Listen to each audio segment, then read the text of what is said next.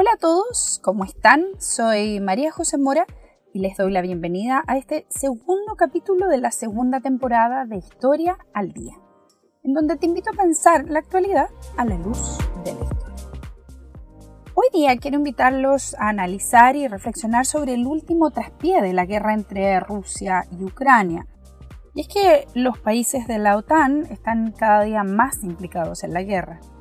Hoy día Ucrania se siente con el derecho de exigir el apoyo de Europa y de Estados Unidos, pero hay costos que pareciera que Occidente no está dispuesto a seguir pagando, o al menos no en el largo plazo. Comienzan a aparecer las dudas y las discusiones en medio de los gobiernos que apoyan a Ucrania. ¿Puede significar los nuevos aportes militares a Ucrania una escalada en el conflicto? ¿Significa realmente que la OTAN está más directa que indirectamente participando en la guerra? ¿Sería esa la razón por la que Alemania ha demorado su respuesta en relación al envío de sus tanques Leopard? Lo analizamos aquí en Historia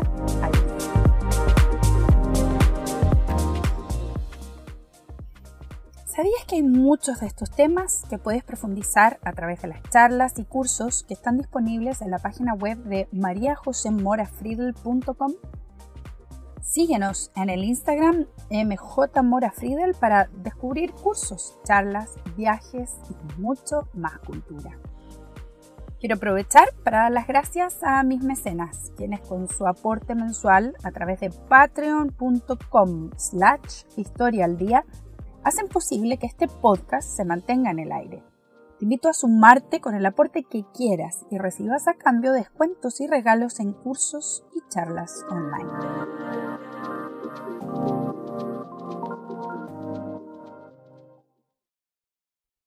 Mientras acá en Chile muchos estamos de vacaciones, Europa, que está en pleno invierno en todos los sentidos, sigue minuto a minuto la guerra en Ucrania. Una guerra que ya lleva más de 300 días, acercándose a cumplir un año.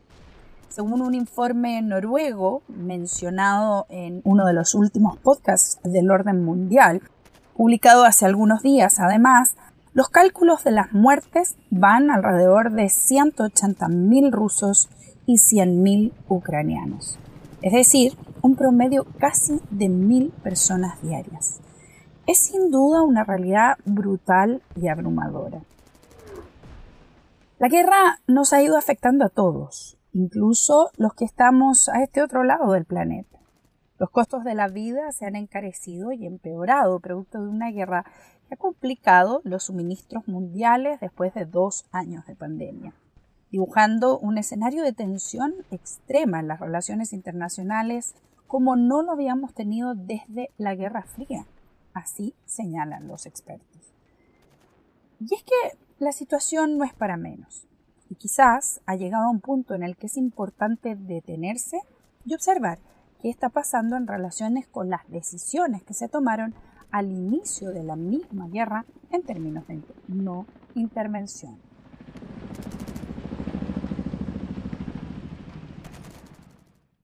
Los orígenes de esta guerra son en sí un tema para una extensa conferencia. Si te interesa profundizarlos, te invito a acceder a la charla sobre Rusia-Ucrania, claves para entender el conflicto, disponible en mi página web mariajosemorafriedel.com. Pero merece la pena, al menos que repasemos y reflexionemos sobre algunos puntos importantes. Recordemos que corría el 2014 y en Ucrania había una tremenda convulsión por la renuncia de su presidente en aquel momento, Víctor Yanukovych, quien pidió asilo en Rusia.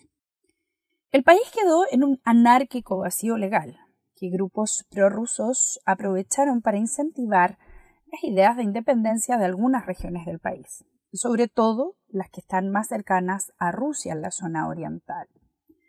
El resultado de estas revueltas terminó con la anexión de Crimea mediante un referéndum que recordarán Occidente y la comunidad internacional no reconocieron como válido, pero también el conflicto generó el inicio de una guerra civil en la región del Donbass.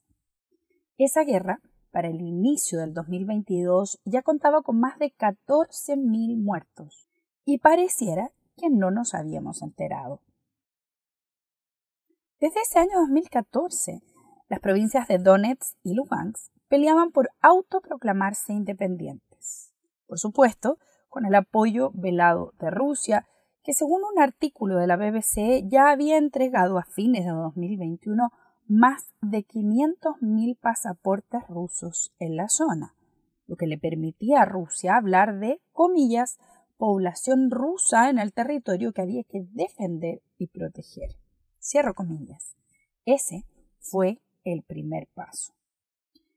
El 22 de febrero del 2022, el presidente de Rusia, Vladimir Putin, hace un discurso televisado, bastante surrealista, con un tono en referencia al mundo nazi que parecía más sacado de los años 70 que del 2022. Pero en aquel discurso reconocía o señala que con mucha alegría van a reconocer algo que hace mucho tiempo Rusia debería haber hecho. Era reconocer la independencia de las regiones de Donetsk y Lugansk. Lo que venía era evidente, el envío de tropas a esa zona para, comillas, ayudar y proteger a la población ruso parlante local. La guerra había comenzado, pero no como todos pensábamos. Ya en los primeros días, los tanques rusos no solo llegaban al Donbass, sino que veíamos enormes carreteras o enormes columnas de tanques que avanzaban incluso desde Bielorrusia al norte de Ucrania y cruzaban la frontera intentando peligrosamente acercarse a Kiev, comenzando los ataques. Durante esos primeros días vimos bombardeos, incluso a hospitales, a maternidades, imágenes que provocaban que el resto del mundo no pudiese quedar al margen.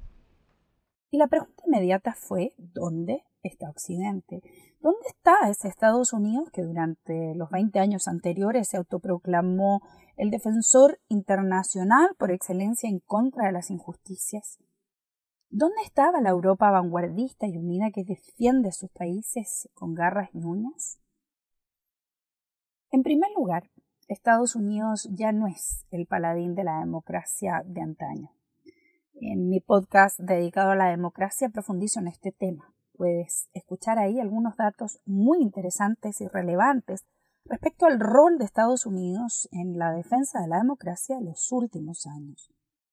Estados Unidos se ha vuelto a cerrar sobre sí mismo y desde el gobierno de Obama en adelante me atrevería a decir que su política exterior se ha distanciado muchísimo de lo que fuera en su momento la era de los Bush. En segundo lugar, el sueño europeo de la Unión ha tenido varias pesadillas en estos años. La inmigración incontrolable, la salida del Reino Unido y la crisis económica han hecho que apenas pueda tener ojos para ver lo que ocurre fuera de la frontera de sus 27 países miembros.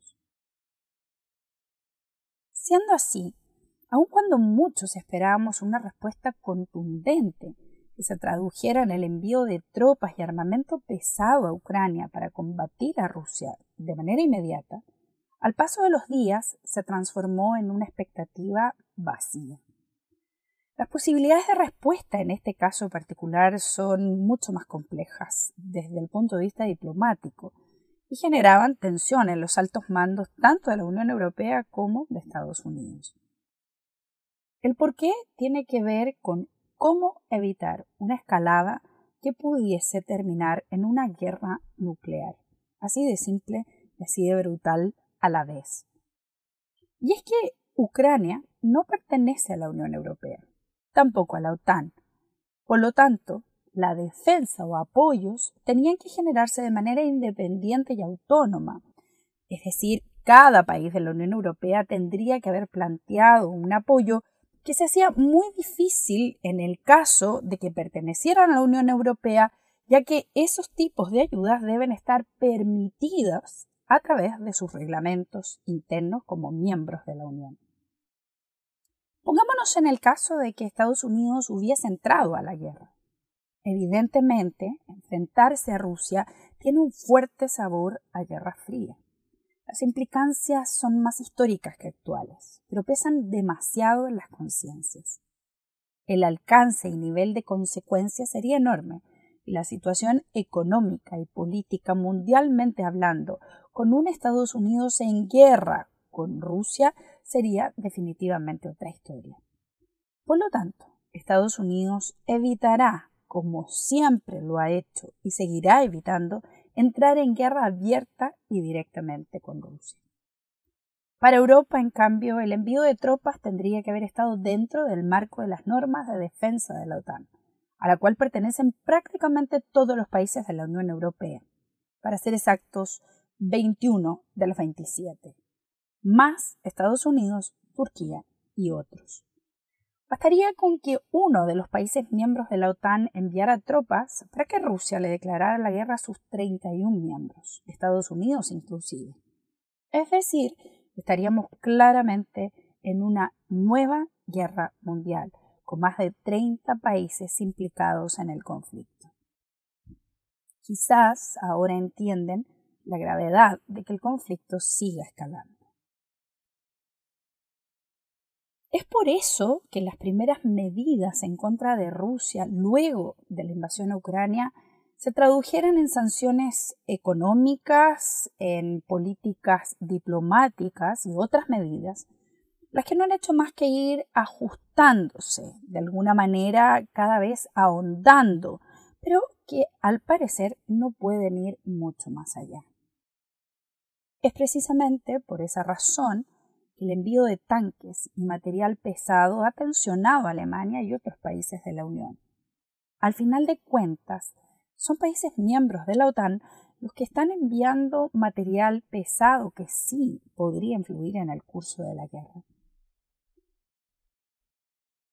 Alemania produce la gran mayoría de los tanques pesados modernos en Europa, los llamados Leopard 2. Al menos unos 2.000 están repartidos entre los aliados occidentales. Alemania es dueña de más de sus licencias de exportación. Por eso, si alguno de esos países quisiera de forma independiente ayudar a Ucrania enviando sus tanques, como solicitó Polonia, tendría que tener la autorización de Alemania. Eso además implica enviar técnicos expertos probablemente militares alemanes, para hacer la inducción sobre el uso de los tanques a soldados ucranianos. De más está decir que es una implicación más que directa. Es que Alemania tiene su conciencia histórica, el peso, no olviden, de haber sido protagonista indiscutido de las dos guerras mundiales. Pero aún siente la responsabilidad de haber dado muerte a miles de soldados rusos en ambos conflictos. Ese peso es el que le ha mantenido neutral en prácticamente todos los conflictos militares después de la Guerra Fría en Europa. Pero el primer canciller alemán, Olaf Scholz, lo tiene muy claro. Aún así, se decidió a romper esa neutralidad para apoyar a Ucrania desde el comienzo de la guerra. Pero ya vamos a cumplir un año y pareciera que Rusia no está dispuesta a dar un paso atrás y que la defensa de Ucrania se ha mantenido a costa de enormes sacrificios. ¿Estamos quizás en un punto muerto de la guerra? Según la defensa ucraniana, que ha solicitado insistentemente los tanques, cree que estos son precisamente los que marcarán un punto de inflexión en la guerra y que podrían ser el aporte definitivo que le permitiría finalmente expulsar a Rusia del territorio ucraniano. Es en ese punto en donde Alemania ha dudado. No quiere figurar por sí sola enviando tanques a Ucrania que podrían cambiar la guerra. lo que ha hecho en estos días el canciller Scholz ha sido esperar a que Estados Unidos se comprometa de la misma manera y en el mismo momento a enviar su armamento pesado, es decir, a que compartan responsabilidades en el curso que la guerra podría tomar de ahora en adelante. Así, después de semanas de presión internacional e incluso dentro de su propio partido, Scholz ha acordado con Estados Unidos el envío de tanques. Alemania autorizó finalmente el envío de 14 Leopards y permitirá a otros países que puedan enviarlos. Asimismo, el presidente Joe Biden ha anunciado el envío de 31 de sus tanques de última tecnología, los llamados Abrams, considerados los más eficientes del mundo por su blindaje secreto, como han llamado algunos medios. El valor de la entrega de estos 31 Abrams a Ucrania equivalen a 400 mil millones de dólares. El problema es que precisamente por su alta complejidad son equipos muy delicados y requieren de una inducción que tomará semanas, tiempo que se suma a los meses que podría tardar el poner los tanques en forma para ser enviados. A pesar de ello, el presidente Biden ha logrado nuevamente cerrar filas en torno a la defensa de Ucrania con Alemania, España, Francia y Reino Unido. La respuesta por parte de Rusia no se ha hecho esperar. La nueva ayuda de equipo se ha traducido como la intervención directa de la OTAN en el conflicto. Así ya lo han señalado algunos voceros en Moscú, lo que precisamente se quería evitar. Pero así las cosas se ve difícil que pueda revertirse la forma en que Rusia está leyendo el conflicto. Y no es raro. Es evidente que si son los países miembros de la OTAN que envían armas Rusia siente que la OTAN está avanzando y escalando el conflicto. Solo cabe esperar que por muy airados que sean los discursos en Moscú, esta escalada no obligue a Putin a pensar en la opción nuclear, que es la que definitivamente el mundo entero no quiere ni siquiera imaginar, porque las consecuencias sin duda podrían ser terribles para todos, sobre todo porque estaríamos de un minuto a otro en medio de una tercera guerra mundial. Como siempre, los dejo con algunas reflexiones. ¿Sería posible realmente que Vladimir Putin lanzara una bomba atómica contra Ucrania? Si me preguntan a mí, yo lo creo capaz. El tema es si contaría con el apoyo de los altos mandos en Rusia para hacerlo. Y más allá de eso, si tiene la capacidad de mirar hacia adelante y entender que Rusia tendría que soportar el tremendo embate del mundo entero en su contra en el caso de que decidiese la opción nuclear. La otra pregunta que me ronda es ¿cuál será el límite de la intervención occidental dentro del conflicto? Me refiero a cuál sería el punto de quiebre frente al cual Europa, Occidente o Estados Unidos estaría dispuesta a enviar aviones o mejor dicho ya tropas. Hasta ahora hemos visto como incluso algunos gobiernos como el alemán o el francés han tenido que aguantar las protestas de su propia población que reclama la ayuda a Ucrania se está traduciendo en un empobrecimiento de su propia calidad de vida en un invierno que ha sido especialmente difícil. Bueno, claramente el tiempo nos dirá. Lo que sí está claro es que si Putin quería menos OTAN, ahora tiene más OTAN. Una OTAN más grande, en el caso de que se sume Finlandia y Suecia, y más cerca de su frontera. Y además, más unida. ¿Por qué no quiere Putin a la OTAN en sus fronteras? Bueno, ese es un tema para otro podcast completo que ya podremos compartir. Esperemos que sean los propios ucranianos los que puedan alzarse con algo de victoria, al menos recuperando sus territorios. Ya con eso, al menos, Occidente podría darse como vencedor, aun cuando, claro está, eso tendrá enormes implicancias en el futuro de las relaciones internacionales. El mundo no será el mismo. Los dejo por hoy. Si te ha gustado este podcast, te pido que lo compartas con tus amigos y cercanos y me ayudes a difundir más cultura para que podamos entender el mundo y dialogar con altura de miras. Soy María José Mora, en Historia al.